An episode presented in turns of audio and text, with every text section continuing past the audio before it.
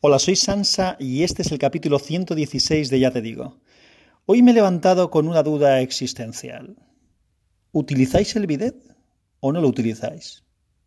Y si lo utilizáis, ¿os sentáis mirando hacia el grifo o de espaldas al grifo? Ahí lo dejo. Dejo micros abiertos para que podáis contestar por Anchor o los que no escuchéis Anchor podéis contestar por Twitter, arroba sansatweet o por el grupo de Telegram de Unicorn ST. Tenéis todos los datos de contacto en las notas del episodio.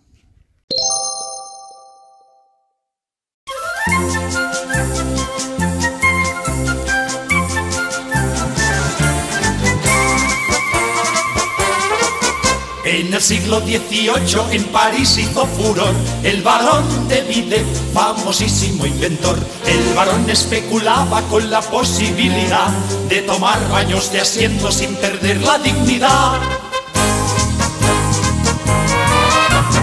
En las fuentes de Versalles contempló con estupor a unos patos arrimar el culo a un surtidor y exclamó el señor Messier.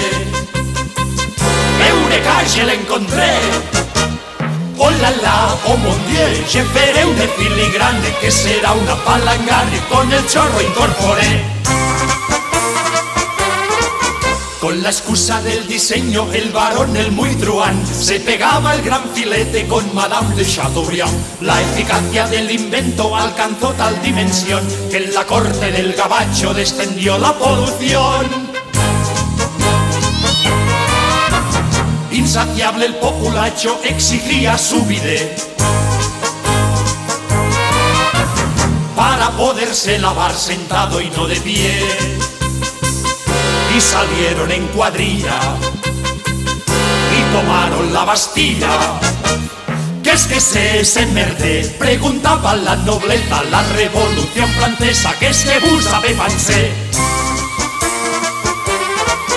Se instauró la egalité, liberté y fraternité, y en París no quedó ni un trasero sin bidet. Y así gracias a Danton, a Marat y a Robespierre, las madamas de la Francia se lavan la de terre.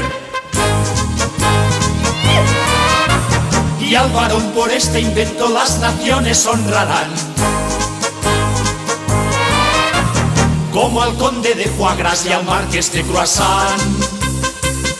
Este es el relato exacto del varón y su artefacto.